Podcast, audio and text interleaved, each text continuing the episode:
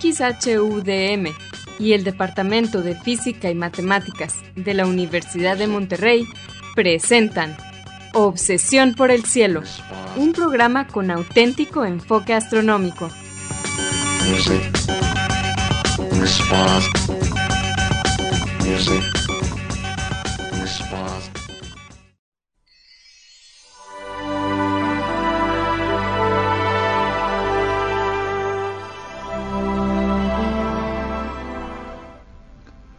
Muy buenas tardes. Sean todos bienvenidos a Obsesión por el Cielo, el único programa con enfoque astronómico y de exploración espacial en la ciudad de Monterrey y en la República Mexicana. Un servidor, Pedro Valdezada, profesor adjunto de Astronomía del Departamento de Física y Matemáticas en la Universidad de Monterrey, les desea la más cordial bienvenida a este programa número 985 de Obsesión por el Cielo, con fecha del martes 18 de octubre del año 2022. En este programa comentamos y ponemos en perspectiva algunas de las noticias que se relacionan con el estudio del universo y con la exploración del espacio que se dieron a conocer en esta semana pasada. Y para esto quiero darle la bienvenida a mi coanfitrión Edgar Armada. Muy buenas tardes, Edgar. Muy buenas tardes, Pedro, y buenas tardes a todos nuestros amigos que nos escuchen, ya sea que nos estén escuchando por Radio UDEM en el 90.5 de FM o a través de nuestros podcasts en las diversas plataformas donde distribuimos el programa. Como siempre quiero, además de agradecerles a todos los que nos escuchan, que nos dediquen una hora de su tiempo para escuchar los temas de hoy, le quiero también agradecer a algunos de los colaboradores eh, de este programa que nos apoyan en Radio UDEM. Hoy le toca a Salia Simón, Vicente Magallanes y Antonio Calderón, quienes junto con el resto del equipo en Radio UDEM y nosotros, eh, Pedro y un servidor, pues eh, trabajamos para que este programa eh, se transmita todos los martes de 7 a 8 pm a través del 90.5 FM en la ciudad de Monterrey y su área metropolitana y esperamos que disfruten mucho el programa de hoy. Les recordamos que se pueden comunicar con nosotros a través de nuestro correo electrónico obsesión por el cielo. Obsesión por el cielo es todo en minúsculas sin acentos ni espacios. También nos pueden dejar preguntas, comentarios o sugerencias en nuestra página de Facebook de Obsesión por el Cielo o en nuestra cuenta de Twitter de arroba o por el cielo. Si quieren escuchar programas anteriores lo pueden hacer visitando nuestra página de internet obsesiónporelcielo.net donde encontrarán las ligas de cada programa que se almacena en formato de podcast y que se distribuye gratuitamente a través de nuestro sitio de hospedaje de podcast de Podbean. También en obsesiónporelcielo.net encontrarán cuatro audios que se titulan Un paseo por el cielo. Este fue un proyecto auspiciado por la Unión Astronómica Internacional y consiste de cuatro audios en español que describen las constelaciones, su mitología y los objetos de interés que encontramos dentro de ellas es una para cada estación del año. Bien, Edgar, ¿cuáles fueron las noticias astronómicas que nos vamos a enfocar en este programa? Para el programa de hoy, Pedro, eh, las dos noticias que hemos seleccionado en realidad son tres, porque vamos a empezar con una actualización de los resultados de la misión DART, como lo prometimos en el programa que hablamos del tema, la misión que eh, trataba de desviar la órbita de la Luna de un asteroide. Ahora les vamos a comentar sobre los primeros resultados. Después vamos a hablar de un grupo que ha encontrado que hay una manera en la que se puede anticipar las supernovas antes de que una supernova estalle para estarla observando justo en el momento preciso. Esto es algo que nunca se ha logrado, siempre las, observamos cuando ya explotó, pero lo que, lo que falta aquí casi casi el, el santo grial es verlas antes de la explosión y estudiarlas, estudiar todo el proceso. Y finalmente hablaremos de un agujero negro que despedazó una estrella y está haciendo cosas extrañas y difíciles de explicar. También va a estar muy interesante ese tema. Pero como siempre vamos a comenzar el programa con la sección de Explorando las Estrellas con Loni Pacheco. En esta sección, Loni, que también es anfitrión del canal de YouTube de Cielos Despejados, nos platica sobre los eventos astronómicos más vistosos que podremos observar en el cielo durante la siguiente semana.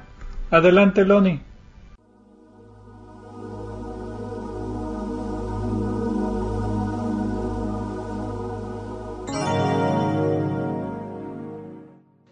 Hola amigos, soy Pablo Loni Pacheco, instructor de astronomía en el Observatorio de las Termas de San Joaquín, donde me encuentran todos los fines de semana.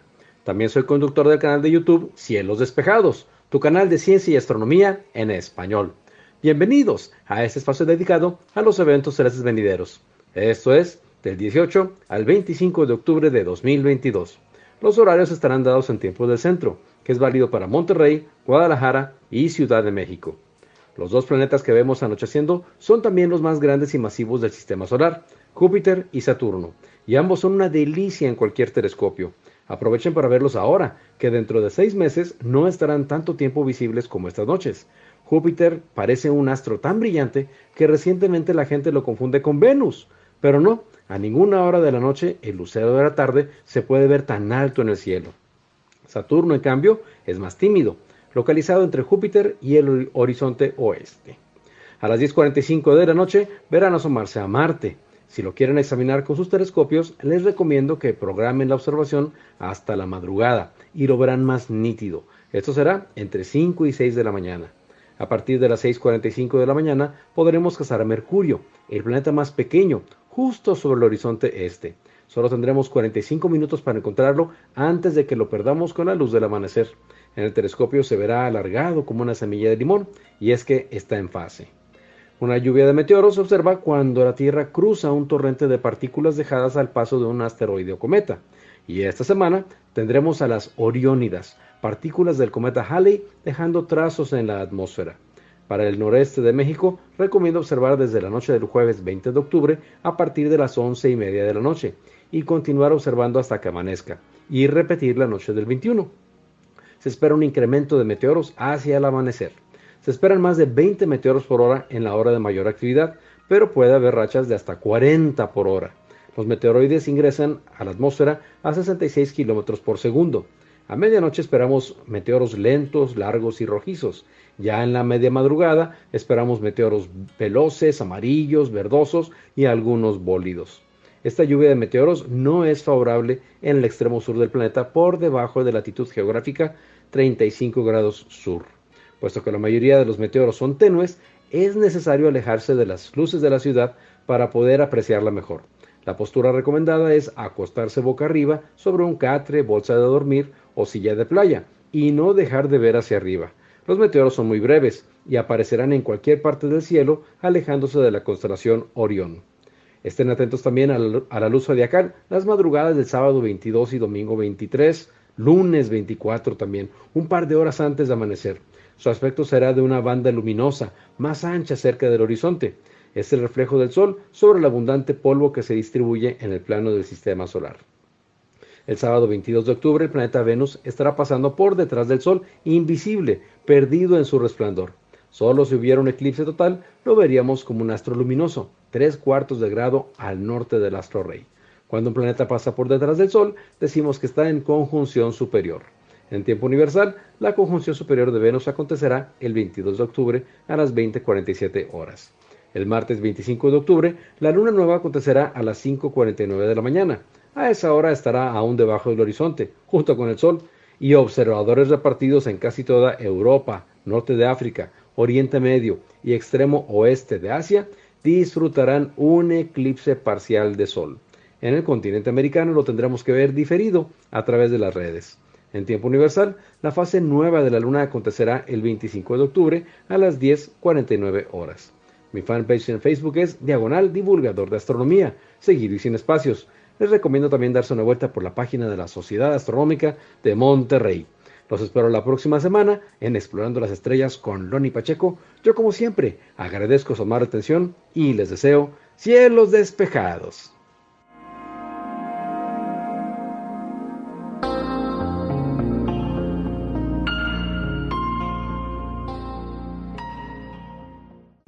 Muchas gracias Loni por tus efemérides astronómicas de esta semana. Y pues bien, vamos a comenzar el programa como Edgar lo anunció en la introducción con los resultados de la misión DART sobre el asteroide Didymos. Didymos y Didymos.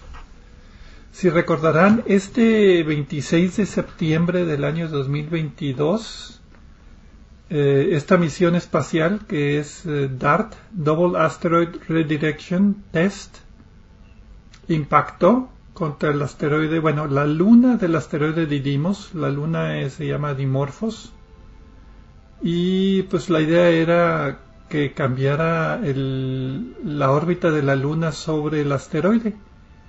¿Y qué pasó? Vamos directo al grano. Pues resulta que sí la cambió. Y más de lo que, más del mínimo que se había considerado como un éxito para la misión. Si recordarán el programa, hace dos programas, el 983, el 4 de octubre, hablamos acerca de este mismo tema, si quieren escucharlo para saber un poquito más acerca de la misión del fondo, etcétera, etcétera. Y nos quedamos en que el impacto había sido exitoso, pero no se habían medido los resultados. Bueno, ya empezaron a, a reportar que el periodo de traslación del asteroide, de la luna del asteroide, se redujo de 11 horas 55 minutos, que era su órbita original, a 11 horas 23 minutos más menos 2 minutos de incertidumbre. O sea, el impacto redujo la órbita por un periodo de 32 minutos. Creo que lo que esperaban era como 10 minutos nada más, ¿verdad? 10 minutos era el mínimo que se había considerado como deseable para poder demostrar que la tecnología era viable. Ahora, no es tan fácil hacer estas predicciones porque la estructura del asteroide influye mucho en lo que pueda pasar. Eh, básicamente es cómo se distribuye la energía del impacto. Puede ser que el asteroide lo absorba y lo redirija en otras, en otras direcciones, eh, o puede ser que lo, que, lo absorba de tal manera que el impacto, el, el, efecto, más bien el impacto, el efecto del impacto sea mayor a lo esperado. Y parece ser que eso es lo que sucedió en este caso. Hay eh, información por una parte del, del satélite, el, cubo Licia de la Agencia Espacial Italiana, que estaba, que iba ahí detrás como parte de la misma misión de DART, y que tomó fotografías y básicamente se ve mucho material que salió despedido en varias direcciones. Y esto es importante porque ese material, eh, la, la, velocidad que, la energía que se utiliza para eh, que salga despedido de la gravedad del asteroide, es energía que eh, corresponde a la que se le aplica al cuerpo principal del asteroide en una dirección opuesta, de acuerdo a las leyes de Newton. Entonces, vectorialmente, si sumamos todos los efectos de esos, de ese material que sale disparado, tenemos eh, el, el, efecto de este material sobre la trayectoria del asteroide. Habrá alguna, algún, algo del material que se anulará eh, porque se dirige en, las, en direcciones opuestas y no pasa nada, pero pues el impacto global sí redujo la órbita como tú lo decías. Sí, dos cuestiones importantes aquí. Uno es que el impacto fue exactamente en la dirección contraria al movimiento de la Luna. Si la Luna estaba moviéndose hacia, nosotros, por ejemplo, el impacto fue exactamente en dirección opuesta al movimiento. Lo que hizo es entonces frenar a la Luna ligeramente y que la órbita fuera si por ejemplo empezamos con una órbita elíptica y le pegas al asteroide en una parte de la órbita elíptica, pues va a caer un poquito más a, su, a su asteroide principal, o sea, la Luna va a caer un poquito más y va a obtener una forma elíptica con menores dimensiones de la anterior. Entonces, por eso el periodo se reduce de 11.55 a 11.23. Entonces, y lo otro es lo que estabas tú hablando, Edgar, de la composición es importante. Si hubiera sido un bloque de metal y le da un golpe, pues sí le transfiere momento.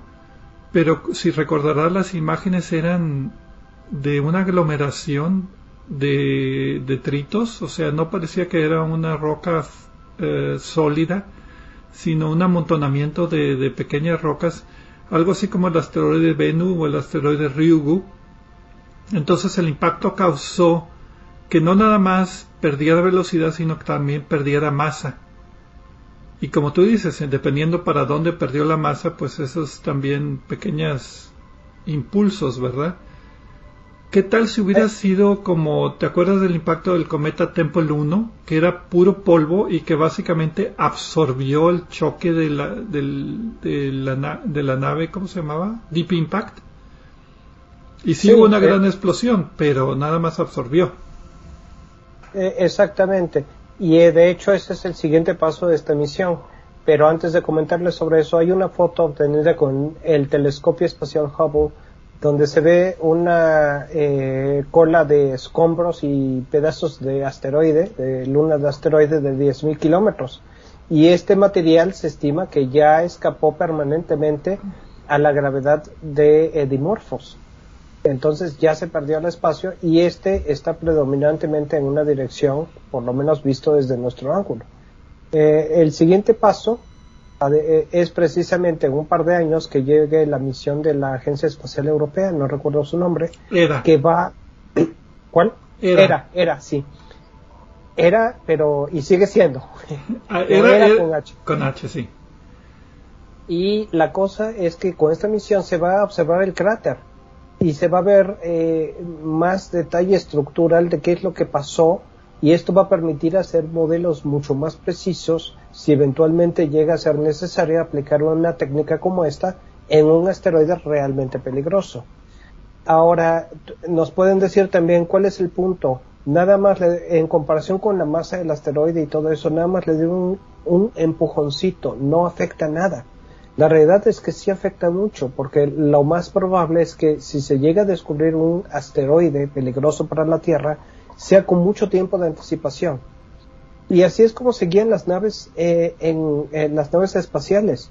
Realmente la trayectoria se modifica nada más encendiendo cohetes unos segundos y con el empujoncito que le dan los cohetes en ese momento cambia totalmente la trayectoria porque se va extendiendo la velocidad que se aplicó con esos cohetes, se va aplicando constantemente porque nada lo frena en el espacio. De la misma manera, con el impacto, cambia eh, totalmente la velocidad del asteroide y ese cambio ya es permanente. Entonces, eh, no, es, no es de que se vaya frenando porque nada lo frena. De manera que la expectativa es que con un, con un impacto relativamente pequeño se pudiera hacer una desviación que a lo largo de muchos años sea más que suficiente para que el asteroide dejara de ser peligroso para la Tierra. Y no estamos hablando de dimorfos, es de un asteroide hipotético que no se ha encontrado hasta ahora, ¿no? Sí, este es el primer eh, intento, el primer experimento, digámoslo así, para cambiar la órbita de, de algún objeto en el sistema solar a propósito. Y recordar que estas observaciones fueron ya posteriores. Básicamente fueron dos tipos de observaciones que nos dieron este nuevo resultado del periodo. Unas fueron observaciones directas de radar lanzando señales de radar desde la Tierra que rebotan sobre el asteroide y regresan a la Tierra y se puede hacer un pequeño mapita de lo que está pasando. Y lo otro es también midiendo cómo cambia el de brillo el asteroide con la rotación del asteroide y con la traslación de la lunita alrededor del asteroide.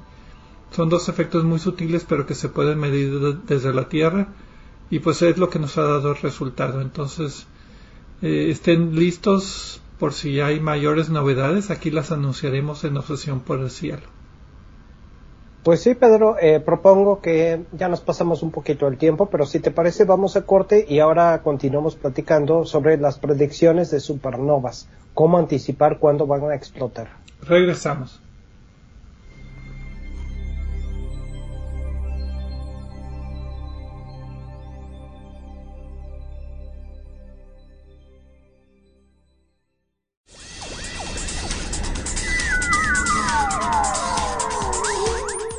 Sigue explorando el cielo con nosotros. En un momento continuamos.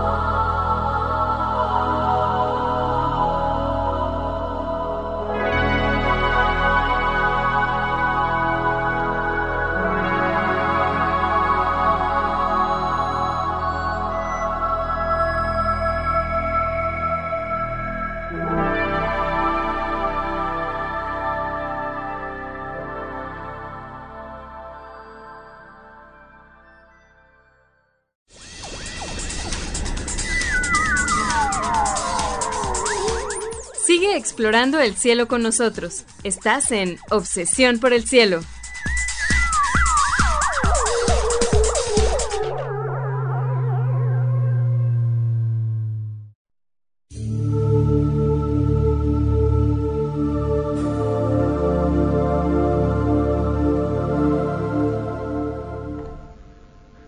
Regresamos a Obsesión por el Cielo con las noticias astronómicas de esta semana. Un servidor Pedro Valdés y Edgar Armada.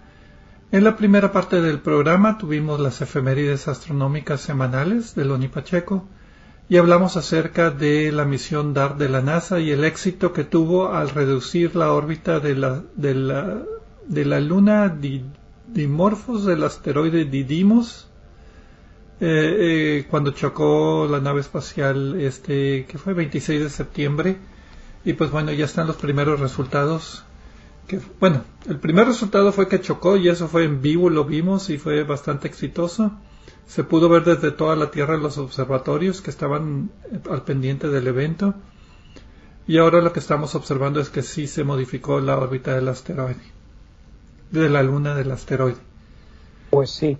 Pedro, antes de continuar con el tema, si quiere con el siguiente tema, les quiero recordar que escuchen nuestro programa Punto Focal de Obsesión por el Cielo, que está solo disponible en podcast, donde nos acompaña el doctor eh, Gerardo Ramón Fox y platicamos de varios temas. Eh, es una vez al mes, sale el, primer día del mes y pues lo vamos a seguir produciendo y va a estar en podcast eh, para los que lo quieran escuchar. Muy bien. Y pues bueno, ahora vamos a predecir cuándo va a haber estallidos de supernova. Todos los que son aficionados a la estrella Betelgeuse en la constelación de Orión van a estar muy felices de saber esto. Y yo no tanto, pero bueno. Eh, va, a ver, vamos a predecir. ¿Tú y cuántos más, Pedro? El título de la, de la publicación es Explosión inminente. Dos puntos. La apariencia de supergigantes rojas en el punto de colapso del núcleo. O sea, básicamente lo que están tratando de decir es que ellos encontraron una manera en que se puede predecir cuándo está la estrella a punto de explotar como supernova. Salió el 13 de octubre de este año en el Monthly Notices of the Royal Astronomical Society, las noticias mensuales de la Real Academia, la Real Sociedad de Astronomía en Inglaterra. Y para variar, este está en eh, acceso libre para las personas que lo quieran checar. Son pocos autores. Como, nosotros, por ejemplo, solo tres autores. Ben Davis, Bertrand Pless y Mike Proult de Liverpool John Moores University y Universidad de Montpellier en Francia. Y pues bien, como dicen, eh, estas estrellas que ellos predicen que pueden ir como explotar como supernovas son las supergigantes rojas, o sea, son las estrellas que evolucionan, son estrellas masivas que terminan entre siendo entre 8 y 20 veces la masa de nuestro Sol, que la última etapa de su existencia es un núcleo eh, donde hay fusión nuclear, donde fusionas hidrógeno en helio y otra capita de helio en carbón y oxígeno, y después el oxígeno en otras cosas, y terminas en el centro fusionando silicio, creo, o magnesio en fierro, ya no me acuerdo cuál es la secuencia, pero es una secuencia de elementos cada vez más pesados eh, que se fusionan en el interior hasta llegar en el núcleo, en el mero centro donde tienes ya un núcleo de fierro. El fierro ya no se fusiona nada más, y entonces se almacena ahí. Allí es donde hay problemas. Cuando llega. estrella. Sí, cuando llega el núcleo a pasar, creo que el límite de Chandrasekhar.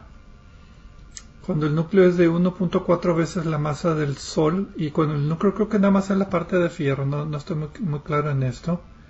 Es cuando de repente empiezan a cesar las fusiones de, de, las reacciones nucleares porque los protones y los electrones se fusionan en neutrones y básicamente el núcleo de la estrella que son muchos elementos que los acabo de más o menos de mencionar se fusionan en puros neutrones y se colapsa en un núcleo inerte de neutrones y todo el resto de la estrella a su alrededor ya no siente la presión de la radiación hacia afuera esta presión que se produce por la fusión nuclear, porque pues ya no hay fusión nuclear, ya el núcleo se súbitamente cesó su operación, entonces toda la estrella se colapsa y rebota en lo que se llama una explosión de supernova tipo 2.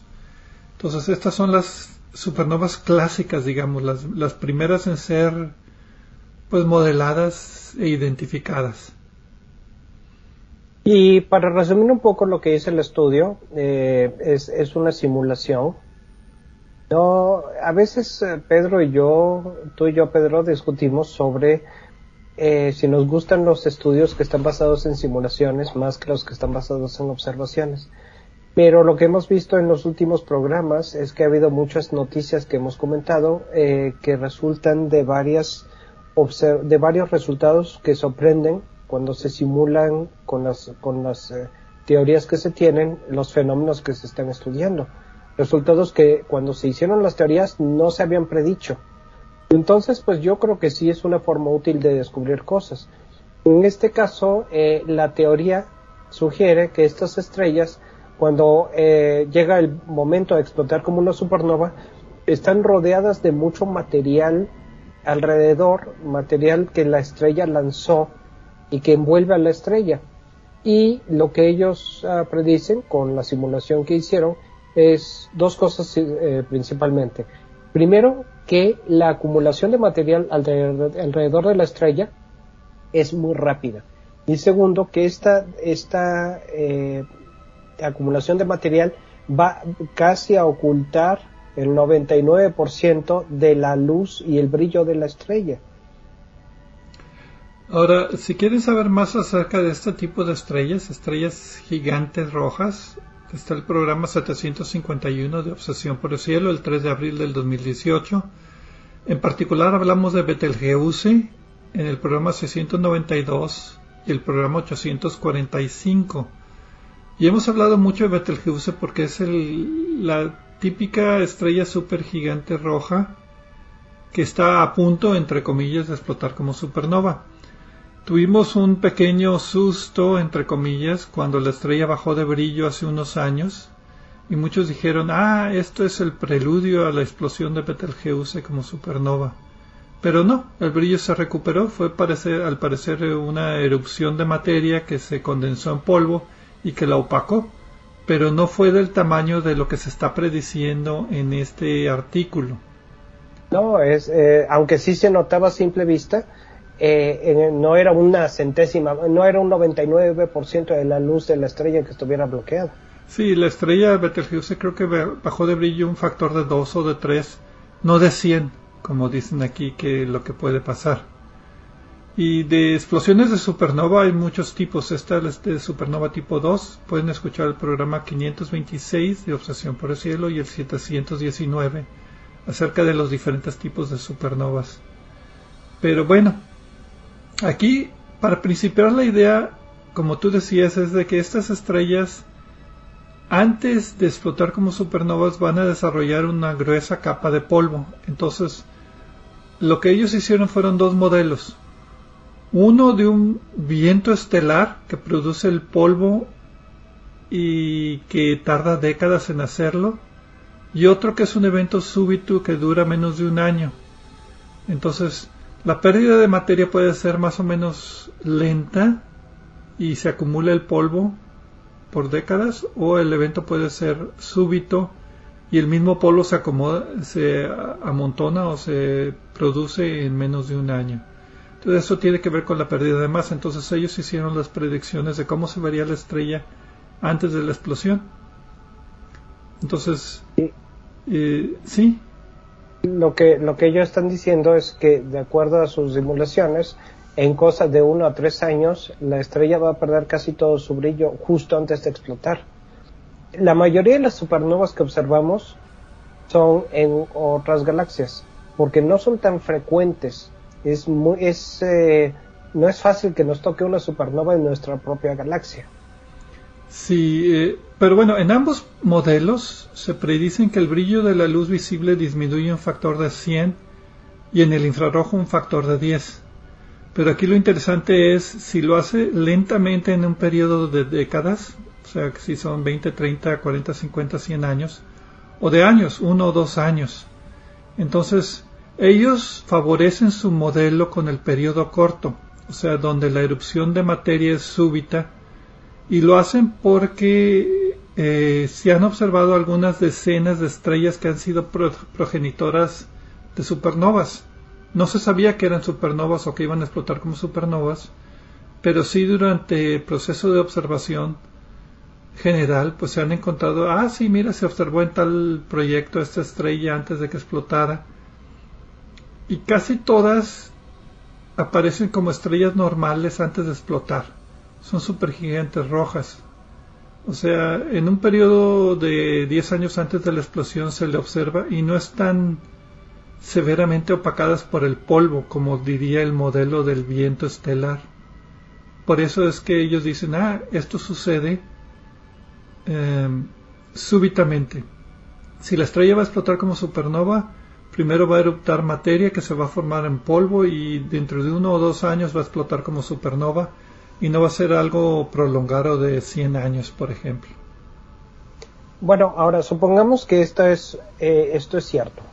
¿Qué tan útil te parece a ti, Pedro? Porque, como yo decía, vaya, no podemos estar monitoreando todas las estrellas del universo a ver cuáles de repente muestran esta pérdida de brillo. Pero también puede ser un poco más fácil identificar algunos candidatos, sobre todo que sean fáciles e interesantes de estudiar, eh, para, para vigilarlas, ¿no? En nuestra propia galaxia y en otras galaxias. Pero pues también son muchas estrellas, ¿no? Ah, me recordó mucho los intentos de predecir terremotos. Es muy difícil tener una sola em, pues variable. Son sistemas muy complejos. Y también me, me, me, hizo un poquito de ruido el hecho de que en ambos modelos asumen que la estrella va a acumular esta capa de polvo antes de explotar porque otros modelos de evolución de la estrella indican que esto debe de pasar, que la estrella se hace tan grande que las capas exteriores empiezan a perderse y formarse en polvo, en polvo enfriarse, condensarse en polvo. Entonces, eh, el modelo que hicieron ellos es espectroscópico. ¿Cómo se vería el espectro de la estrella justo antes de explotar? Eh, y pues es un espectro combinado del, del polvo de, que se forma y de la estrella, ¿verdad? Entonces, eh, no sé, como que me, quedó un poquito de duda en el modelo, no en el modelo que ellos hicieron, pero en el asumen que todas las supernovas de tipo 2 van a formar mucho polvo antes de explotar.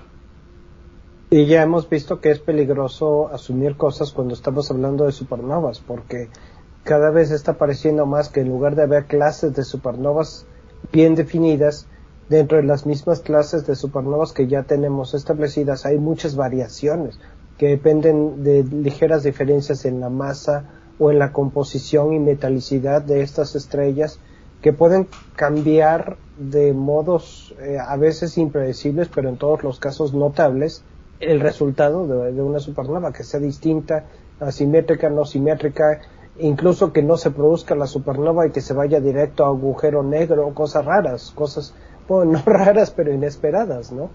Y sin embargo, su resultado final o su conclusión final de que su modelo de que el periodo es corto para la formación de mucho polvo antes de la explosión de supernova, pues sí, viendo las gráficas que ellos tienen de las observaciones pre-supernova de las de, las eh, de estas estrellas, ¿cómo se llama? progenitoras que se observaron, bueno, que, que se observaron levemente, digámoslo así, antes de que se observaron para otra cosa o estaban en imágenes que se obtuvieron para otro estudio y después cuando hubo la supernova entonces fueron a buscar las imágenes y allí encontraron la estrella antes de la, de la explosión. Y el hecho de que parezcan normales en el sentido de que no parecen que estén muy opacadas pues favorece este periodo corto de formación de polvo antes de que explote. Pero también favorece eh, el hecho de que a lo mejor no desarrolla polvo antes de explotar, sino que simplemente explota. Sí, me explico. En pocas palabras, sí, totalmente. En pocas palabras, hay que captar una, hay que encontrar una estrella que esté justo en ese proceso de formar polvo y ver que realmente pase esto. Pero pues es el primer paso, ¿no? Ahora, yo también tengo ciertas dudas. Eh, creo que esto se puede modelar de una manera más intensiva.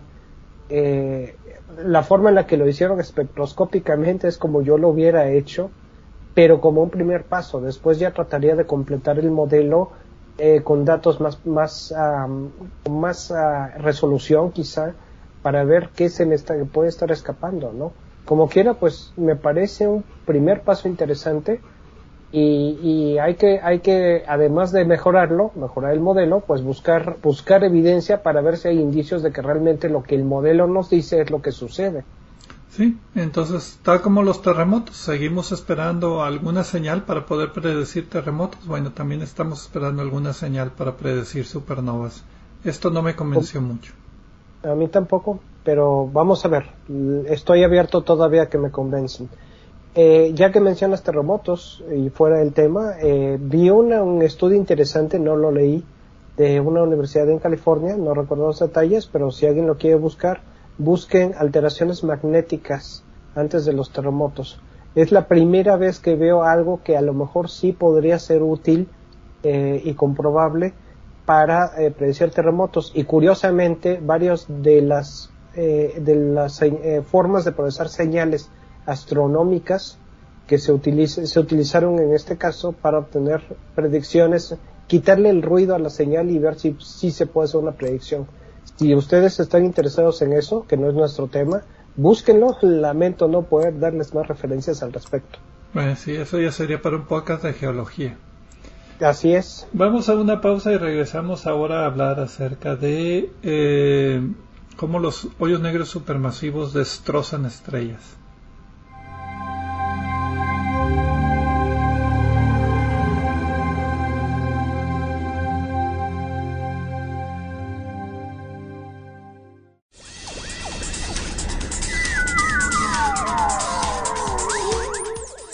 Explorando el cielo con nosotros. En un momento continuamos.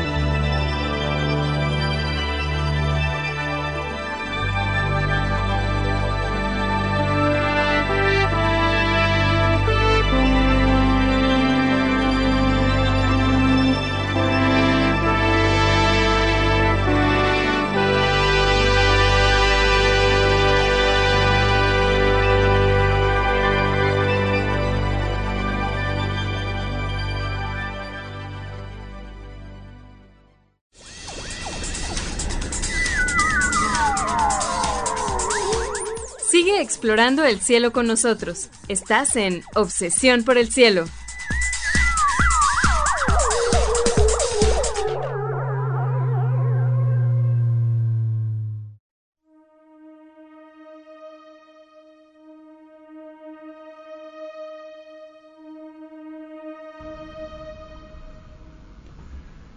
Regresamos a Obsesión por el Cielo con las noticias astronómicas de esta semana. Edgar Armada y un servidor, Pedro Valdés, hablando acerca de pues estrellas que están a punto de explotar como supernovas. Ese fue el tema de la sección anterior. Y en la primera parte del programa, eh, Loni Pacheco nos compartió sus efemérides astronómicas y hablamos acerca del éxito de la misión DART al cambiar la órbita de la lunita del asteroide Didymos después del impacto. Y pues bueno, ahora nos toca hablar acerca de hoyos negros. ¿Cómo es que los hoyos negros supermasivos en el centro de galaxia despedazan estrellas? Otra vez el título es un poquito... Mm, de esos títulos de sujétense. Sí, sí, un poquito amarillista los dos, las dos noticias nos tocaron, pero bueno. No, deja tú el título del estudio. Los reportes que hay en la prensa no especializada Sí, eso nos llamó la atención, pero bueno. El título de la publicación es Un flujo de materia hacia afuera. Bueno, eso es extra. levemente relativístico, o sea, con velocidad relativística, pero muy poquita. lanzado dos años después de la disrupción en el evento de disrupción por marea de AT 2018 HYZ. Peor título que he visto en mucho tiempo. Eh, sí. Salió el 11 de octubre en Astrophysical Journal. También está libre acceso. Los autores son Sendes, Berger, Alexander y otros nueve coautores de la Universidad bueno, del Centro Harvard Smithsoniano, Universidad del Noroeste en Estados Unidos, el em, Instituto de Ciencias del Telescopio Espacial, Universidad de California, Berkeley y otras cinco universidades más, o sea, un estudio bastante eh, internacional. Y básicamente los autores presentan observaciones que muestran cómo un hoyo negro supermasivo en el centro de una galaxia arrojó materia después de tres años de haber absorbido la estrella. Eh, se te olvidó decir libre acceso, si alguien quiere meterse en problema, digo, eh, en el artículo para, para evaluarlo. Entonces aquí básicamente son hoyos negros. Tenemos muchos programas de hoyos negros, el 525 de Obsesión por el Cielo, el 800... Eso es de hoyos negros, tipos de hoyos negros. Aquí estamos hablando de hoyos negros supermasivos, o sea, que están en el centro de la galaxia. Ya hablamos del de... Tenemos dos programas, el 807 y el 830 del hoyo negro supermasivo en la galaxia M87 y el programa 864 es sobre efectos relativísticos que suceden cerca de los hoyos negros en particular. Entonces, esta es una galaxia anónima. Nunca encontré el nombre de la galaxia, era no era NGC ni M, no, es una galaxia anónima de magnitud 16.4 que está a 665 millones de años luz de distancia. Y el detalle es que en el 2018 se observó un abrillantamiento de esta galaxia que se atribuyó al centro del hoyo negro supermasivo, absorbiendo una estrella y formando un disco de acreción en el proceso que se abrillantó el núcleo de la estrella. Y para mi sorpresa, no sé si tú te sorprendiste, hay programas de investigación que están observando el cielo buscando supernovas y estos efectos de hoyos negros que absorben estrellas también. ¿Supiste de ese? Bueno, no, yo no estaba enterado de que eso existía, pero ya pensándolo, pues no me sorprende, ¿no? Sobre todo, eh, dependiendo, es lo que pasa cuando un grupo quiere empezar a investigar algo. Generalmente investiga el grupo sobre eh, aquello que conoce y en lo que son expertos. Y entonces empiezan a buscar a ver si se encuentra algo que nunca nadie ha buscado, porque nadie lo está buscando. Y la cosa es, puede ser que no se observe nada o que se observe algo y eso destape toda, toda la, búsqueda y, y apruebe teoría, apoye otras teorías, etcétera. Y muchas veces eso es lo que hacen muchos grupos no tan grandes de investigadores o grupos especializados. Entonces, no me sorprende que exista, pero sí me sorprendió que existía. Este, aunque resulte, suene contradictorio. Este es un grupo que está, tiene varios telescopios que están automáticamente tomando imágenes de galaxias buscando por supernovas, que son estrellas que explotan como supernovas en, los discos de las galaxias o en, dentro de las galaxias. Pero también de pasada observan cuando los núcleos de las galaxias se abrillantan y una vez que sucede el evento le avisan a pues astrónomos interesados en observatorios involucrados para hacer estudios ya más detallados y hacer el seguimiento de la, del evento. Y este evento en el 2018 sucedió en esta galaxia y parece que fue un evento normal en el sentido que se abrillantó, fue en el núcleo de la galaxia y tiene las características de, como decía, un hoyo negro supermasivo que despedaza una estrella y forma un disco de, acreción alrededor del hoyo negro, que es el que pues poco a poco va alimentando al hoyo negro. Y, eso es la descripción de los eventos por, por disrupción de marea.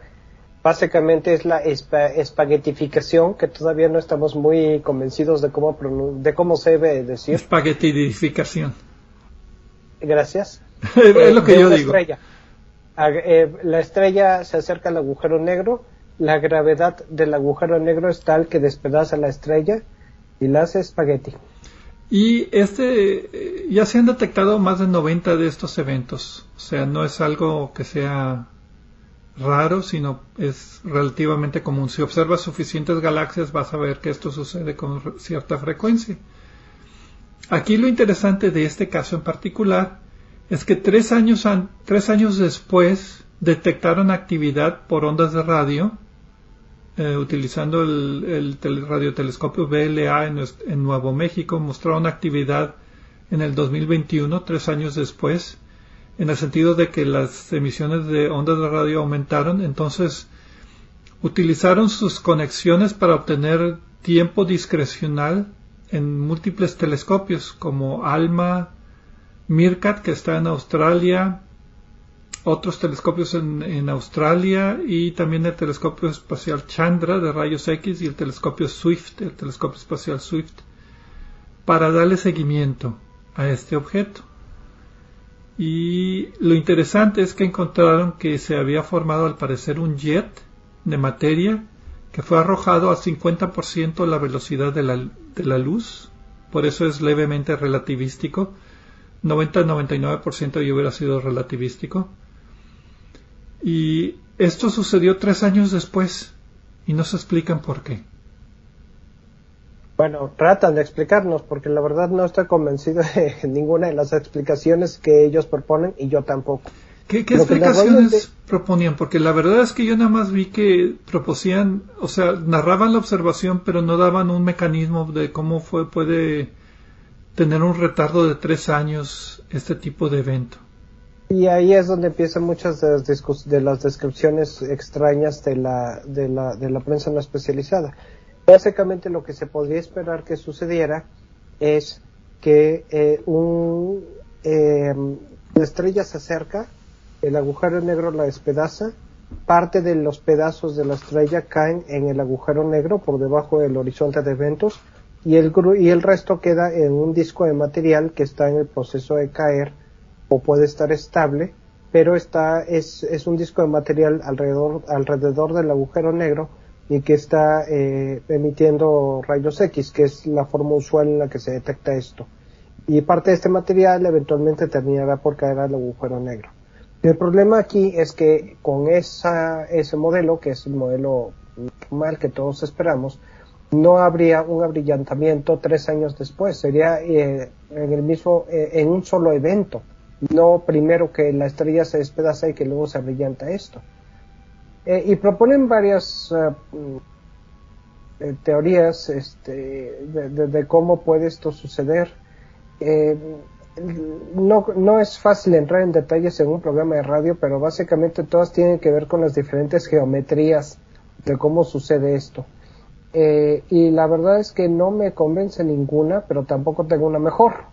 Yo sí. y, eh, ok. A ver, Pedro. Yo sí, es una estrella binaria y la otra estrella fue eh, despedazada tres años después. Tiene sentido. Mi opinión es que puede tratarse no de una estrella binaria, sino de que el material eh, quedó en una órbita. parte del material cayó en el agujero negro y se acumuló en el disco y se emitió la señal que se detectó originalmente pero otra parte del material por la, por la trayectoria de la estrella originalmente salió y quedó en una órbita eh, muy elíptica. Y en el segundo evento, cuando se volvió a aproximar al agujero negro, es cuando se produce la segunda señal. Ah, pues sí, tiene, tiene, tiene sentido los especialistas en mecánica eh, celestial han de estar diciendo, arrancándose las orejas de oírnos. pero pues mecánica celestial. ¿Cómo se dice eso en español? Mecánica celeste. Celestial. Mecánica celeste. Celestial es de Diosito. de acuerdo. Sí. De acuerdo. Sí, pero me entendieron, ¿no? Sí, yo también pensé de que esto sería algo así, debió haber sido algo parecido, pero no está bien modelado. Eh, a mí lo que se me ocurrió también que pudo haber pasado es que parte del material quedó en una órbita en un disco circunestelar, pero separado de la primera parte. por eso estaba yo dando la idea de que a lo mejor eran dos estrellas. Entonces, el, hoyo negro absorbió la estrella con el evento normal que se observó en el 2018 y quedó un disco de acreción, pero con un espacio vacío, como si fueran dos, dos anillos de Saturno. Bueno, dos discos de acreción. Y el segundo disco eventualmente emigró hacia adentro y llegó cerca del hoyo negro y se brillantó y causó el jet, que fue el que están observando aquí al 50% de la velocidad de la luz. Que... Bueno, una de las cosas que he considerado es que haya habido otro objeto completamente independiente y que realmente no sea un evento, sino dos eventos. Ah, también. Hay algunos detalles que sugieren que no fue eso pero pues eh, simplemente la frecuencia de tres años es mucho, es muy corta. Y hay que recordar que estas observaciones son bien difíciles porque es solamente una galaxia que es un manchoncito y lo único que detectan es cómo se abrillanta. Así es, no es como que estemos allí a 10 metros observando. O que estemos observando en tres, en tres dimensiones, ¿verdad? Con, como, como, como las imágenes de las películas, ¿verdad? No, no, no es así. Exacto, exacto que son las ilustraciones creadas por artistas que están en la mayoría de los artículos y pues dan una falsa impresión. En realidad son solo gráficas de datos de intensidad de señal. A veces con información espectral, sí. si nos va bien. Y la señal sí, en diferentes longitudes de onda. Y pues bueno, la idea es que esto pues agrega otro misterio más al fenómeno que es la absorción de estrellas por hoyos negros supermasivos y, pues debe de ayudar a, hacer modelos un poquito más, más completos, ¿verdad? Que lo puedan explicar este y otro de otras maneras. Pero bueno, se los dejamos a los genios para que lo hagan esto. ¿Alguna otra pues novedad o ya terminamos el programa un poquito temprano? No, yo creo que ya terminamos, entonces eh, pues gracias por acompañarnos.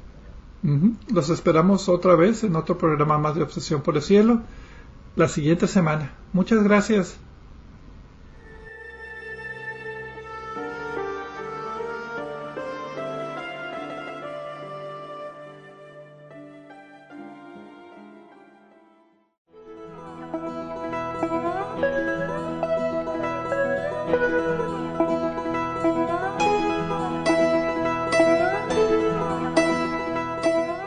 Recordamos que a través de nuestra página en Facebook de Obsesión por el Cielo pueden encontrar vínculos a sitios con más información sobre el programa de cada semana.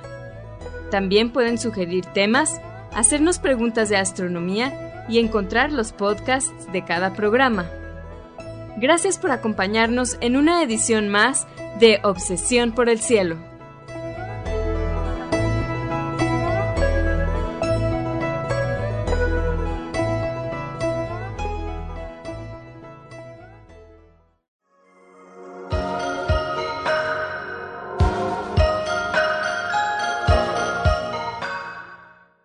Sintonizas XHUDEM 90.5 frecuencia modulada, 3000 watts de potencia, transmitiendo desde el Laboratorio de Medios de la Universidad de Monterrey. Avenida Morones Prieto 4500 Poniente, Colonia Jesús M. Garza, San Pedro Garza García, Nuevo León, México. Radio UDEM 90.5